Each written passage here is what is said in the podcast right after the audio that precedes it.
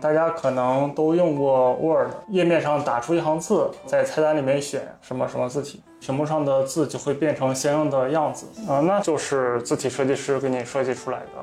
比如说某某宋体、某某黑体，它看上去似乎很自然，就是我们平时认的字都长那个样子，但是具体每个字该长什么样子，它都是被人设计出来。我们知道中文字库的生产，它不同的阶段所要做的事儿，有时候真的是天壤之别。在行业内来说，虽然都是做字，做前三十个字定风格，做前五百个字定规则，然后再把所能用到的高频率的部件做好，然后通过部件再去拼后面的字，这每一步每一个环节，工作内容是不太一样的。有一些所谓独立字体设计师，往往也并非特别独立。那我们想试试。真的作为独立的字体设计师，首先没有那么多钱，嗯，那就需要众筹。所以我在想，能不能通过这样的一个活动，让这件事儿的可能性更大一些？就是真的可以让字体设计，嗯，就像你说的，越来越民众化。就是，嗯，我想做是可以做的。上来应该先就是给大家揭个秘，就是我们今天的节目是一个很有趣的尝试啊，因为我们这个节目一般都是聊一些文化类的话题，但我们今天聊的这个主题其实跟广义的文化有很深的关系，但是可能今天请的嘉宾他们的职业身份并不是大家熟知的，就我们今天想来聊字体设计，然后我们请到了这个字体设计师来给大家普及一下字体设计师是干嘛的，聊聊字体设计那些事儿，然后请两位跟大家打个招呼吧。大家好，我是阿泰利安克茅屋的创始人威里，呃，我在我们工作室做字体设计，然后也做一些平面设计。啊，大家好，我叫薛天萌，是一名字体设计师，呃，也是茉莉字形的联合创始人之一。OK，那我觉得上来我们应该先给大家来普及一下啊，什么是字体设计？因为这个说到字体，其实大家并不陌生，可是你要细问下去，好像普通的这个读者听众又又说不明白。那你们从这个行内的角度来看，你们怎么认识字体设计？我觉得简单来讲，大家可能都用过 Word。那你在页面上打出一行字，然后在菜单里面选什么什么字体，屏幕上的字就会变成相应的样子啊，那就是字体设计师给你设计出来的。比如说某某宋体、某某黑体，它看上去似乎很自然，就是我们平时认的字都长那个样子，但是具体每个字该长什么样子，它都是被人设计出来。嗯。呃，我还可以结合我之前做平面设计师的经历，再做一个澄清，就是字体设计这个词啊，更多的会指向做一个 logo 中的文字的设计。这个文字它是一个特定的组合方式，那这个时候它其实更多是在做一个 logo。今天所要说的这个字体设计，其实是做一套字库中的字体。嗯，这就是一个数字媒体时代的字体设计师。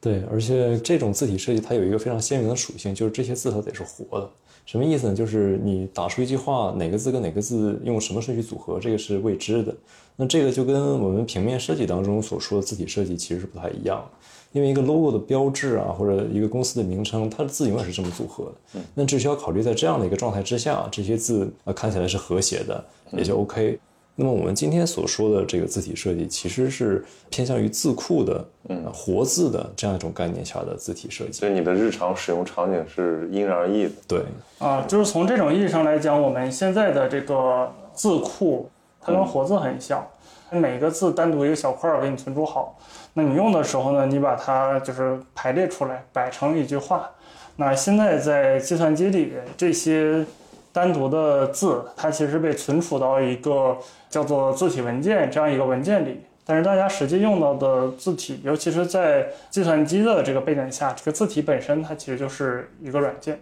嗯，对。其实这次我们来聊的这个由头是，呃，天梦设计的一款字体马上要广泛面世。其实可以从这次设计的这个呃锦华明朝体来讲讲，就是平时你们的工作是怎么展开的。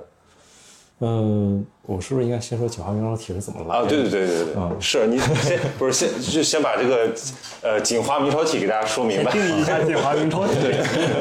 嗯，锦华明朝体就是呃就就是我做的一款字体了。呃，我做这款字体的时候，其实那个时候我还是一个平面设计师，就是这个我只是作为一个业余的爱好去做这件事情。嗯，后来也是渐渐的觉着自己在字体这一方面兴趣还是特别大，然后想把这个作为主业嘛。那锦华明朝体的字数也是随着我的这个平面设计工作的展开变得越来越多，然后再后来有一个机会就跟。一些伙伴就合作，专门做字体。嗯嗯。所以我上次也好奇过，就是字体设计师都是怎么踏入这行的？是大家直接奔着字体设计去了，还是说大部分是从平面设计转过来的？是半路出家？就我周围的人来看，我觉着一开始就奔着字体设计来，在我这一代人可能是比较少的。嗯，大部分呃都是从平面设计转来，当然也有很多是别的呃专业，比如说计算机。嗯，对。可能是在老一辈的设计师，他们可能一开始就会冲着这个行业来，比如说一些刻字的师傅、工人这样。嗯，那你们俩最初是怎么开始关注字体这件事儿的？其实我本科学的专业和平面设计都不太沾边儿，嗯，但是广义上它是跟设计有关的。呃，我的专业叫做城市规划，它其实是放到什么建筑学院下面，所以在本科通识课上会有一些设计通识方面的一些训练，什么学学软件或者排排展板，这都是我们的必修课，画画画之类的。本科的时候是在学生会做一些设计啊，渐渐培养起来的，然后我就关注到了这字体排印这方面的话题，所以我就会比较关注字体字号啊。版式、段落、对齐这类的东西，嗯，到了后来，其实研究生就读了一个我们学院的这个视觉传达的这个专业，啊，这个是其实是一条线，然后另外一条线呢，就是我在本科的时候摸鱼做一些东西什么的，然后对像素的兴趣是那个时候。看了一些图，觉得很有意思，然后想自己做做像素画。应该是大三、大四的时候做了一套图，然后想在里面用一些字，然后就发现好像没有特别合适的像素字体，于是自己就点了一套。那么后来是因为字体行业的一个前辈吧，他说你可以把这个做成一套字库。嗯，点的一套是说你自己研制出来的？呃，算是研制嘛。所以当时做了多少？当时我是先把那个画里面需要的字做出来了。啊，这就得说到我当时的那个那个作品了，因为像素画是一种在很少的像素里面去表达一个图像的这种艺术形式嘛。那里面的字其实也是在像素角度就很小，就是一个很小的网格里面去点字。一般是我们在什么街机游戏里面是经常见到的那种。呃，对，就是类似这样的。呃，可以告诉大家，之前大家比较熟悉的，通常是一个十一乘十一尺寸的，嗯，就是横向是一个像素，纵向是一个像素。然后当时我的画里面需要用到的是。七乘七的就很小的尺寸，啊，在那个尺寸下面把汉字画进去其实是很困难的。一开始我也不确定能做，但是在我那个画里面的那些字画出来之后，我就想或许真的可以尝试更多的字，所以我就是从千字文开始做的。所以我一开始是把千字文里面的那一千个字啊，对，算上重复的，因为简体中文嘛，可能是九百九十八、九百九十七这样的这些字先做出来了。因为千字文比较有意思的是，它里面既有很简单的字，有很复杂的字，就等于做了一个压力测试啊，就知道这些字确实可以画出来。后面就在那个前辈的提点下啊，就把整套字库做出来了啊，借此机会学习了这种字体开发软件。然后也就不知不觉的等于说入行了，然后后来就也脱离开了像素的这种风格吧，就也尝试了其他的字体设计，等于是不知不觉的踏上贼船，就是一个典型的从热爱到职业的过程，完全是因为自己的喜好需求才摸索出的这一步。那天龙你是怎么？嗯。我可能情节会比较没那么曲折，就是，它这个很曲折，对，我觉得听起来有点曲折。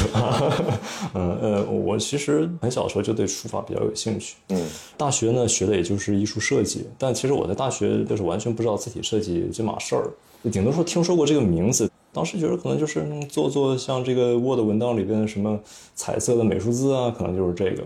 后来真正有了关于字体设计这件事儿的一个确切的意识，是在工作之后。那我就一直在做平面设计的工作，在这其中就会涉及到，比如说做一些 logo 中的字体，或者为一些公司做他们的标准字的字体。当时在做这份工作的时候，就觉得哎，这个特别有意思，然后就是能获得的那种快感，跟我写书法快感是差不多的。嗯，然后我就觉得，哎，那我就都往这上使使劲儿啊。然后你是你是从小练书法是吗？呃也不是是从小喜欢关注这个，但其实我没有太多的机会去练它，也也没有系统的学过。就是关注这个汉字的字形。嗯，对我自己反思可能是这样了，所以就做了平面设计之后，就对于文字本身的这一块的工作会比较有兴趣。嗯嗯嗯，像比如说我们刚才提到这个，你现在开发的这套字体，其实我我知道你是灵感来自于一个民国的刊物，哦，对，那你这个是自己创造出来的，用他的某种呃精神或者说风格，对对，就是我之前随便逛一些像书阁这样的网站啊，嗯然后看到了一个民国的课本，然后就觉得上面的字形比较有特点，然后整个课本的气质也比较打动我，就是比较古朴，然后还有点憨厚的这种感觉。嗯，我也尝试过，就是保留它这种很刀刻的刻在木头上嘛啊，这种刀刻感啊啊，这种斑驳感，但后来觉得效果一般，它跟我想要的那种感觉不太一样。嗯，所以就是在这样的一个基础之上，我在想怎么能用一套正常一点的宋体字，但是呃，能传达出我从这个课本中所感觉到的这样的一种、嗯、感觉。嗯嗯，对。所以回来做了哪些工作？呃，回来就是试。最开始是先从课本中挑出来一些，就是我觉得特别有特点的字，能体现我所感受到的这种风格的字。嗯，然后就像我刚才说的，先做一些跟它很像的一种描摹。当把这个原封不动的搬到一个数字环境下，搬到电脑屏幕上，它有时候那个味儿是不对的。嗯，所以这时候你需要重新做一些设计。我最开始的想法还是说尽可能的靠近这个课本字体，到后来做着做着，我突然发现，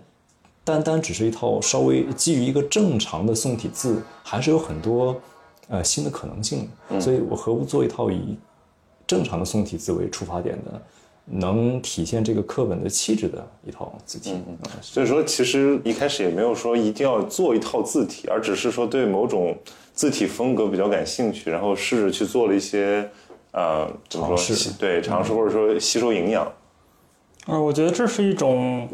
呃创意形成过程中的一个差异吧。就这是一种方法，就不论之前说到的那个像素字，从几个字开始，然后发现似乎可以做成一套。还是天盟这种，就是从描摹开始，然后去吸收内化它的精神一种方法，但也有可能是一开始就想做一套字体，嗯啊，比如说我的另外一个字体，我管它叫会战颂，嗯，因为我老家是那个黑龙江大庆的，就是石油大会战的那个城市，嗯，脑海中隐约有个印象，就是小的时候在老家的围墙或者是这种有输油管道的那个上面看到了这样的标语。我其实后面就没有找那个原字，但是我就是想做一套字体。嗯，对，虽然我做出来之后再回家再看了一下，发现一点都不一样，但确实那种感觉，一种六十年代、七十年代那种力量感的。然后当时的设想就是想做一套字体，那个是我在像素字之后第一次正儿八经的想做一个字体。现在也做了有快一千个字了，这个之后是有计划。它的字数会比较少吗？呃，也不会，因为这个就是我们汉字的一个比较折磨人的地方。因为大家可能平时用的也就是几十个字、上百个字，但是你不知道会用到哪些字，甚至有有的朋友的名字可能都打不出来。对对对，这个就很折磨人。所以语言学家、文字学家还有这种设计师，他们一起做出来了很多统计工作，找出了最常用的能覆盖百分之九十九点后面跟几个九。这样的一个范围，大概七千个字是能满足日常使用的，但是其实还是有漏网之鱼，比如说两个极强的极的那个折，嗯，可能字体就打不出来。字体打不出来，这就是这样的，所以只能把它覆盖面尽量的推得广。嗯，对，那所以我觉得有的时候就感觉得意忘形啊，就是你想传达的是一种感觉，但是最后还是要自己找到一个形体。就比如说你讲这个锦华明朝体，因为知道锦华是你母亲的名字，对。我们可能会尽可能的配一点图吧，让大家感觉一下，就是它确实是让人感觉很古典，然后又有一点点这种很文气的感觉。嗯，对，这是你想要捕捉的那个感觉吗？嗯，对。或者你怎么把你想要的一种感觉复形到这个字体上？呃，其实这个刚才你说的这个古典啊、文气啊，当然这是比较大的一点词汇，就是可能最开始的时候我会定一个目标，就是古典是指哪种古典？就比如说青铜器上的这种文字也是一种古典啊，嗯嗯，然后民国的一些活字什么的也是一种古典，但这两种古典不太一样。那最开始我定的这个目标呢，只是给我一个走下去的一个理由，但是之后呢，还得跟这套工作呈现出来一个什么样子之后，你得根据这个样子再修正你的目标。嗯，所以最终锦华呈现出来的气质，我只能说百分之六七十是我最开始设定的一个目标，而之后是根据。呃，不断扩充字数，然后对宋体字有更深的理解之后，又新加了一些东西啊，嗯，是这样，嗯，所以刚才也提到，就是说宋体字是什么样的存在？基本上大家还是要围绕着宋体来进行创作，这么表示是这个意思，是这个意思，就是所有的字，你在书上看到的字，你在街边招牌看到的字，只要是字，它都不是天上掉下来的，嗯，它都是设计师给你设计出来的。包括有一些啊，网上的朋友总会说字体大厂凭什么去收版权费？那不都是老祖宗留下来的字？你为什么仓颉没有找你收版权费？就类似这样的说法。嗯，这个大家可能需要了解这样一点吧，就是只要是个字，它既然有一个形体能被你看到，它一定是被人设计出来的。嗯。比如说撇捺它有多弯，然后它有多长，它是尖的还是钝的，给你的感受是完全不同的。嗯啊，我们老祖宗给我们留下来的呢，它其实是一个概念上的东西，是一个虚无的东西。啊，你只知道啊，一这个字是由一横组成的，那么这个横要多长，要多粗，横怎么起笔，怎么收笔，中间会不会有一个逐渐变细再变粗的过程？那么种种这些东西，呃，老祖宗是没有告诉你的。嗯，对。这个字体的设计，或者说字体这个设计的推广，它是可以找到一个源头的。呃，字体的风格，或者说我们现在所所看到的这种，就是宋体字之所以长这样，我们可以说劳动人民生产工作中总结出来、形成出来的这样一个一个方印印刷文明的累积，印刷文明的累积。呃，如果聊这一点的话，就可以说中国是印刷技术的发源地。为什么我们一开始是用一些毛笔来写字？再往前说，呃，从这种龟甲兽骨的那个花纹里面找到了一些一些符号，或许可以作为记录语言的一种符号，然后文字就被发明了。然后直到那个唐朝中叶，大家可以用这个印刷技术来大规模的生产书籍，这个让这种知识的流通和传播变得更加方便了。嗯，其实我们现在所说的宋体字，实际上是在这个过程中一步一步逐渐被定型下来的。因为一开始大家是想要复现一种手抄书的感觉，大家可以想一下，什么柳公权的字或者颜真卿的字，都是一种很圆圆胖胖的。对。那么这些负责去印刷、呃雕刻这个印版的这些工人，就逐渐的开始开始偷懒取捷径，把这个笔画越拉越直，最后形成了我们现在这种横平竖直的印刷字体。这个过程中，其实你呃完全没有办法说这个知识产权是属于谁，只是有了这样一种做事儿的方式。那后面民国时期会有当时的这种刻字的人，或者我们现在说叫字体设计师。嗯，那新中国成立之后，也有一批人在这个国家的号召、国家的要求之下去做一些呃这个。我们所说的新中国的该有的字的样子，嗯，那么到了现在，就是进入了计算机之后，那么大家这个字都是在电脑里的，嗯，那么这些工具你可以说进一步下放了，嗯，就是我们每一个人都有可能去做一套字体。对你这个勾勒的挺激动人心的，就是呃从雕版到活字，对吧？照牌，然后现在比如数字计算机字体，每个人可以赋予它一种风格。对，但是我想知道大家的工作方式会有什么特别不一样的地方吗？啊，比如我现在坐在你们工作室里，我看到就是你们的主要工作机器还是电脑，对吧？然后那你们把它打印出来，这是为了干嘛呢？是为了获得一种像一个什么小样之类的吗？嗯，对，是。就是这个顾及两方面，嗯，至少两方面，一个是屏显，一个是印刷，嗯那有的时候打出来看看印刷的效果，这有时候跟屏幕上看是不太一样，不太一样。但是不是现在有很多字体就没有纸质版了，它直接就是一个屏显字体？我觉得造成这种现象，一方面也是因为屏显技术非常高了，已经。嗯，那我就想进入到就是说，怎么设计字体？对于设计字体来讲，什么样的禀赋比较重要？就是你们需要一些。用一些很俗套的词叫核心竞争力。嗯，我曾经认为就是设计字体就一定需要天赋。嗯，就是有些人就是能对这个字的间架结构很有感触。呃，当时我也认识一些朋友，就他们跟我的资历都差不多，但是他做字儿就是比我好看。嗯，我一开始觉得，呃，做字就是首先需要天赋，啊，但是随着我自己的实践，然后脸皮越来越厚，后来我发现好像也并不一定需要这样，就是只要一定的学习方法或者训练方法，可能都可以做。当然，这个上限可能都不太一样。嗯，可能有些人确实就是碰不到这个字体设计的天花板，但是，呃，努力还是有机会能做的大概及格的这样一个状态。嗯嗯。呃，字体设计，我觉得其实可以从两方面来入手。一方面是，呃，我们去为整个一套字体设计出它的一个风格和气质，比如说像天猫的进化明朝体，这是一种设计。嗯。另外一种角度的设计呢，就是这个字的风格已经确定了，但是你怎么样在这个风格的就统括之下去具体的去决定每一个字要长什么样子。这个很像是广义上的设计，比如说一个城市的交通规划设计，就是你怎么样把这个东西合情合理的恰到一个字里，这个其实也是需要另外一种才能吧。嗯。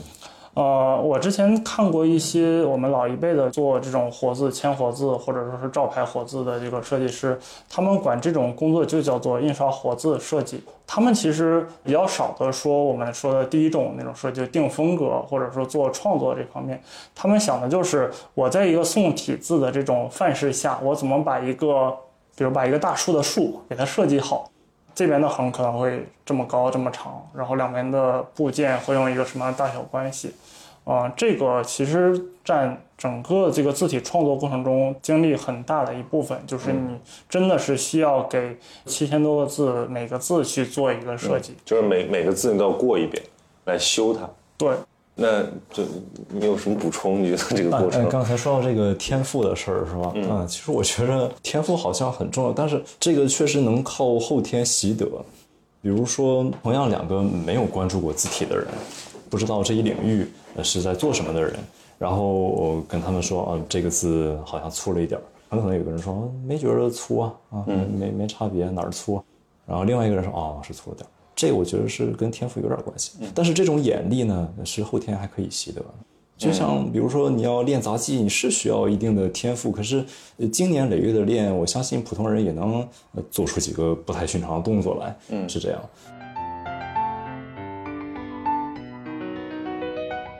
呃，为什么不能用 AI 做字呢？好问题，好问题。这个是你们行业里面很聚焦的一个问题，有没有可能其实以后没有字体设计师这个？这个职业啊，嗯，这是一个很流行的问题，嗯嗯，包括各个大厂啊，或者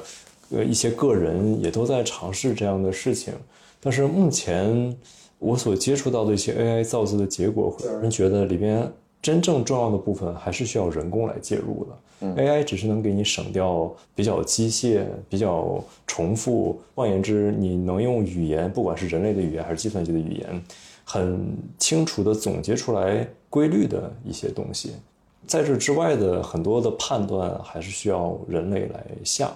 它还没有就是敏锐到可以覆盖掉所有的设计的细节。嗯，我对这个技术是比较乐观的。我觉得最终的最终，AI 肯定是可以胜任这个过程的。这个话题很火嘛，然后最近那些 AI 画画的，对，叫 Stable Diffusion 之类的这个工具都很火，然后有一些什么二次元的变异种，然后它能画出基本上能媲美人类作品的东西了。呃，因为它是有一个评价标准的，我觉得只要有评价标准，这个标准无论多复杂。你都可以去交给 AI，而且对你只要教它，它就会学。所以我们可以退一步说，为什么现在这个时间点 AI 还不能完全绕理做字这件事儿？因为做字是一个非常依赖视觉的，嗯，就是我们会有一些标准，但是更多的点是说，我们要去解决一些人类视觉上的，我们可以说是一些瑕疵，就是所谓的视觉误差，所以。我们会去反向的去修正人眼的这个视觉误差，嗯，比如说，呃，一个三角形，那么这个三角形看上去同等高度的三角形和正方形，三角形就是要小一些，所以在字体设计的时候就需要把这个三角形稍微的往上扩大一点点。这样就显得是一样大了。那字体设计，汉字里那么多字，每一个字其实都需要去经营这些事情。嗯，那如果说这个时间足够长，你去训练的 AI 足够精细，AI 也可以掌握这一套人眼的这个机制，那它显然也是呃可以做到的。嗯，但其实包括这个 AI 画画，其实都存在着这样一点，就是开发这个人工智能模型的以及训练这个人工智能模型的人，跟实际从事这个行业生产的其实不是一拨人。对，那其实字体也类似，我们现在有一些尝试做字体生成的，但是可能大部分人并不是实际的字体设计师，甚至不是平面设计师，嗯，他们可能是很优秀的计算机科学家，对。但是字体设计师想要的可能是，比如说你把每个笔画给我拆开，或者说我在一个现有的基础上，我去加一些小小的修饰或者风格化的处理，那这个显然是目前的 AI 还没有做到的。对，就是你提到这个 AI，呃，其实就是说它能替代人的一部分工作，这个我也是抱有一个乐观的心态，因为我们团队最近也在跟这样做 AI 的这个技术团队有过一个合作。那我现在的感觉就是说，它确实有的时候在某一层面来说是出人意料的，就是它能把这个字做的还一样大，我都不知道为什么能有时候这个字大小会跟就跟人放的一样的准。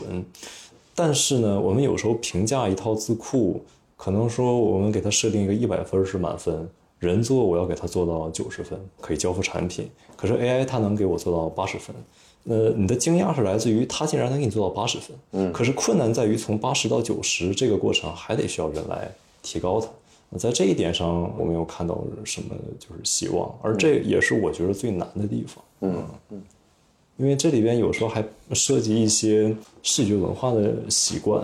就是首先这得看起来像个字，其次还得让呃汉语母语者看起来是舒适的。这种舒适，它有时候不是来自于一种规则，它是来自于你从小的一个一个习惯的养成。因为你从小写字就是这么写的，老师就是这么教你的。嗯左边的偏旁可能就是比右边的这个要小一点才对。嗯，但是小多少，可能 AI 它能 get 到要小一点，但是有时候差了那一点点呢，它就从九十分降到八十分了。嗯嗯，对。首先还是个挺开放的话题，就是讨论这个话题，其实还是帮助我们理解了很多这个字体设计的工作。对，因为因为现在的字体设计也不完全是像我们比如说写字，甚至跟书法，它其实已经有相当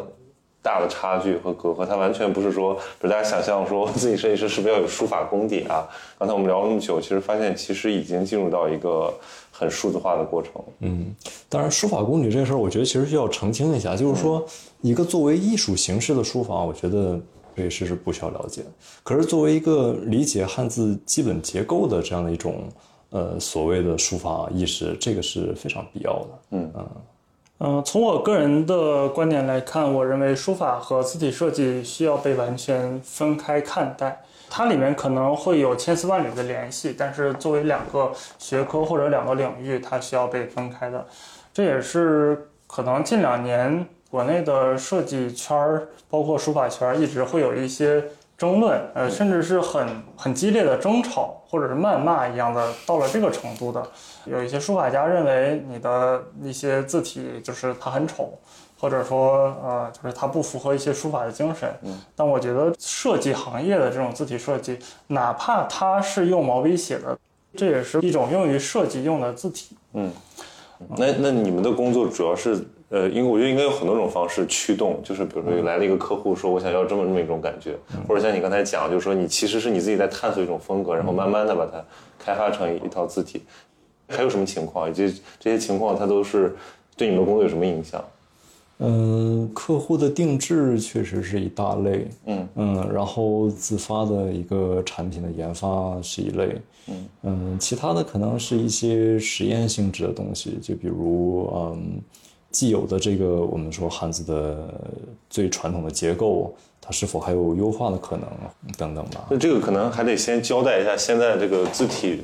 设计这个行业的基本状况。可能对于普通的设计者或者说一些读者来讲，可能大概会知道一点，说我们有一些字库，这些字体要购买。那比如说像两位都属于独立字体设计师，你们不是大厂的部分，螺丝钉。对。那所以现在这个行业是个什么状态？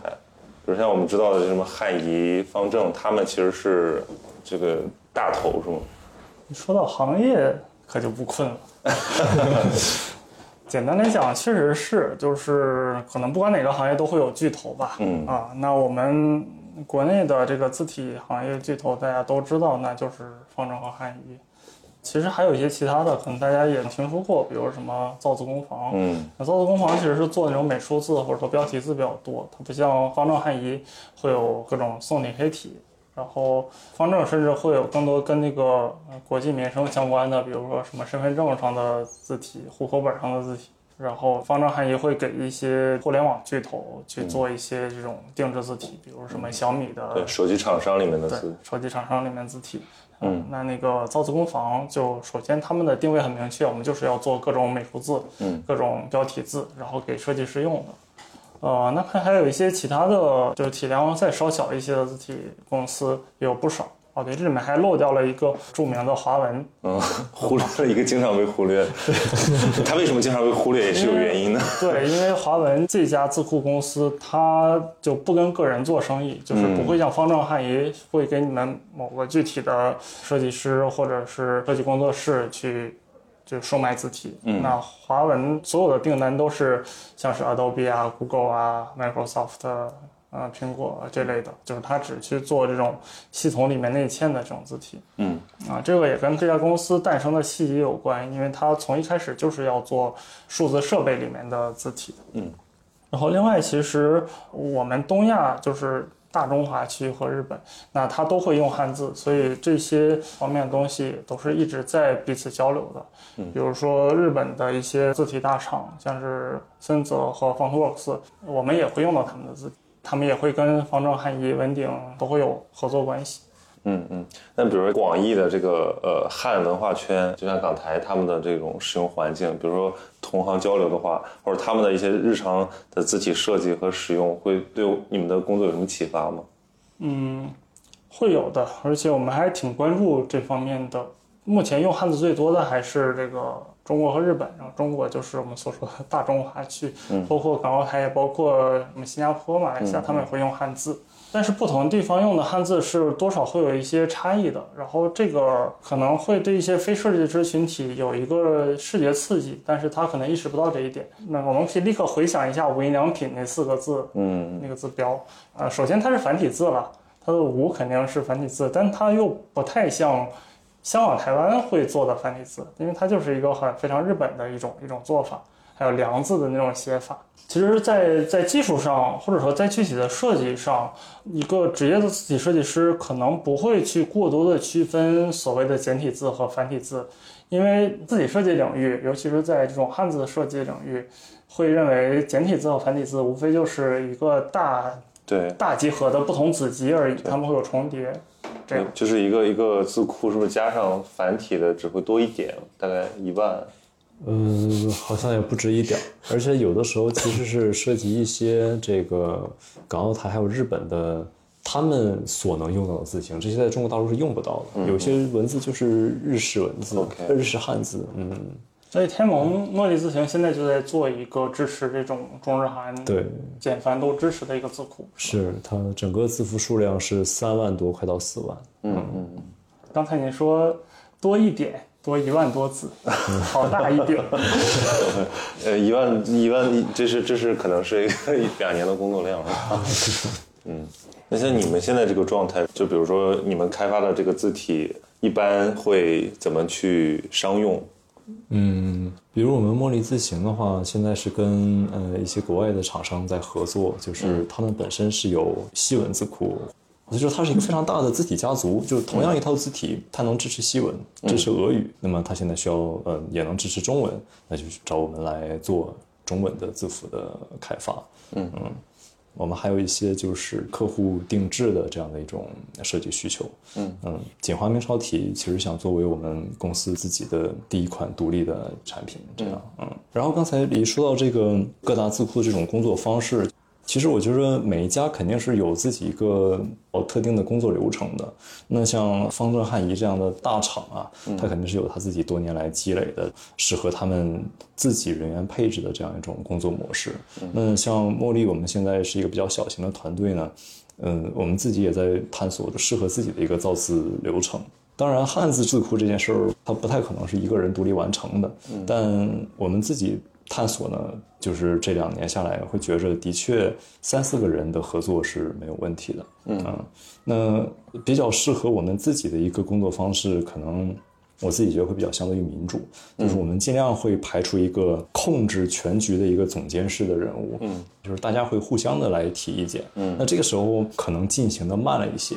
但另一方面，能听到更多的意见，这有时候反而是一个好事儿。这是我们自己的一个工作的流程。那一般这个字体授权给某些系统或者厂商或者设计师个人啊，那比如说像现在用众筹这种方式，其实还蛮新鲜的。它会带来一些什么样的改变？或者说你们选择这种方式的预期是什么？其实众筹这件事儿，我觉得在中国国内也并不太少见，但只是众筹字体这件事儿比较少。那的确，在中国大陆这边也没有一次字体众筹的一个成功的案例。嗯，那么我们也是期待通过这样一个活动呢，首先能让更多人知道字体它作为产品是怎样的一种性质，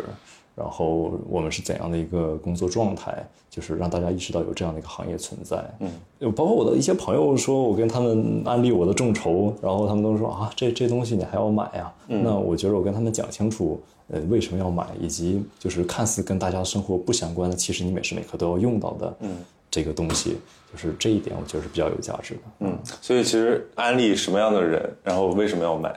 现在也可以安利一下。其实字体在平面设计师手中，它就是可以理解成一个工具，嗯，一个锤子。那你要去生产一批椅子，你要去生产一些平面设计作品，那么你肯定需要这个工具。那么这个锤子肯定是你从某个地方获得的，那这种获得方式多半是购买。嗯，最好还要挑一个趁手的，挑一个趁手的。那么这个选择过程和购买字体的过程其实是一样的。嗯。呃，这个是一个成熟的市场应该有的一种方式，就是你字体生产方和这个平面设计师之间，就字体这个产品而言，就是一个单纯的一手交钱一手交货的交易方式。我们生产了字体，然后把它售卖给你，你购买了这个字体，那你会用这个字体作为你的呃生产资料去创作其他的作品，然后你再以此创造你自己的价值。嗯，这个体系听上去还是很。很顺畅的，嗯，但是由于这个汉字或者说我们中文的这种特殊性，它又显得有一点点扭曲，就是有一点点奇怪。比如说，我就算是一篇文章，可能两三百字，那么两三百字的文章，它可能大部分是重复的，它可能实际使用的就是一百多个字，嗯，但是如果说我买一个字体，这个字体的定价。会是一个 六千多字的定价，嗯，类似于这种方式，就百分之九十的你可能都用不到。对，大家肯定会觉得亏，这也是为什么众筹在这方面可能，呃，就可以更加亲民一些吧。首先，众筹的这种呃收钱的价格是比市场价会稍微低一些的，而且确实这么多字，呃，靠大家的力量把这个字体开发的。这个成本听听起来非常 Web 三的一种思维啊，对，有一种 这种感觉。然后对于这个参与众筹的人来讲，这么多字就是我们这种众人拾柴火焰高把它做起来的。嗯，呃，开发方这边也正好能获得支持一个字体生产的这些资金，嗯那么整个显得就像那么回事儿。那比较良性。那对于一个设计师来讲，对于你创造了它的人来讲，你觉得就是众筹会给你带来一些什么样感受？嗯，它会帮助你筛选一些更更欣赏他的这些用户吗？嗯，没没事，我不会筛选我的用户的。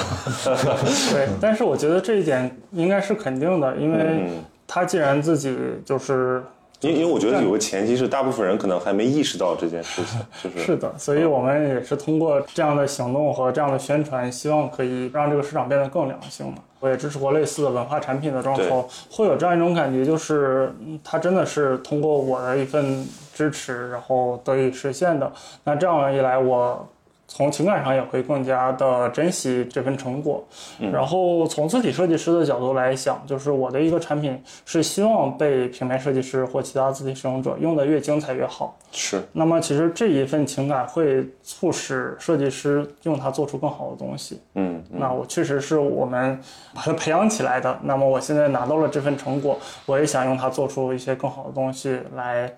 让自己的这部分投资值回价值，嗯嗯，这种对，确实能体现出这种心态，就是这是我自己买的东西，所以我要把它用的更好一点，要要物超所值的感觉。既然说到其实这个行业它不同的这种生态，体现在你们的工作方式上有什么样的区别？比如说你们如果呃经历过就大厂式的设计师生活，或者你们有的很多同行还在那种状态里面，然后你们现在在做一个小的这种工作室事务所，你们感觉差别是什么？我是觉得自由度和风险都能更高一些。嗯，呃，但当然刚才说那个众筹的这个，我还想补充两句啊，就是不管怎么说，现在字体行业这个整个生态环境还是以垄断为主。嗯嗯，有一些所谓独立字体设计师，往往也并非特别独立。当然，我不做任何价值判断啊，事实如此。那我们想试试，真的作为独立的字体设计师，那。首先没有那么多的钱，嗯，那就需要众筹。所以我在想，能不能通过这样的一个活动，让这件事儿的可能性更大一些，就是真的可以让字体设计，嗯，就像李说的，越来越民众化。就是，嗯，我想做是可以做的，这样。然后在工作方式上，因为其实。呃，我只在平面设计大厂待过，而并没有在字体设计大厂待过。但是我是嗯，有身边有过这样经历的朋友，那我的感觉就会是说，可能在大厂中分工会更加细致一些。嗯，因为我们知道中文字库的生产，它不同的阶段所要做的事儿，有时候真的是天壤之别。在行业内来说，虽然都是做字，嗯，做前三十个字定风格。做前五百个字定规则，然后再把所能用到的高频率的部件做好，然后通过部件再去拼后面的字，这每一步每一个环节工作内容是不太一样的。嗯嗯，需要的能力也并不太一样。而在大厂中，往往你的工作你就得一直做着，嗯，可能调动起来并不是特别的容易。嗯，而往往就是说风格的设定，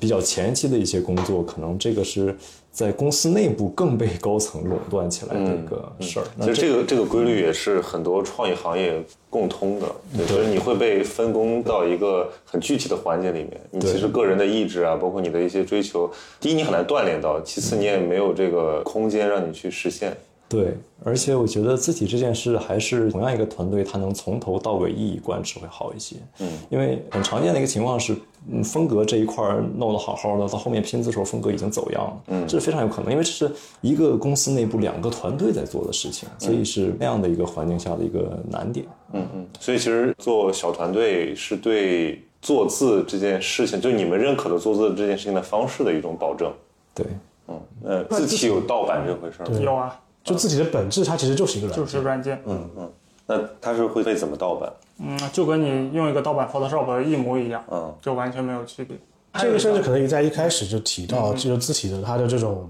双重属性，它这是一个美术和设计作品，对于电脑它就是计算机软件。计算机软件，嗯，然后只要是计算机软件，就一定要设计工程，它其实本质是代码。嗯嗯。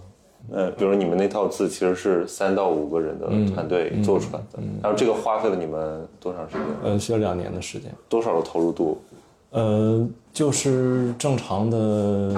一周五天的工作吧，这样。就哦，我是说不止在做这套字，就是比如说你还有并行的其他的工作。呃，是我个人的话会比较忙嘛，因为作为公司创始人，这个什么事都得操心点是吧？嗯嗯。OK，所以其实我们现在听你们讲完，我稍微清晰了一下，就是这个字体设计师在干嘛，然后以及呃面临的一些困顿或者说一些挑战吧。但是这次的众筹项目其实也是一个回应现状的一种尝试。我们还是希望我们所做的事情能在整个行业里面激起一些水花，让这滩水更加的活动起来。嗯嗯。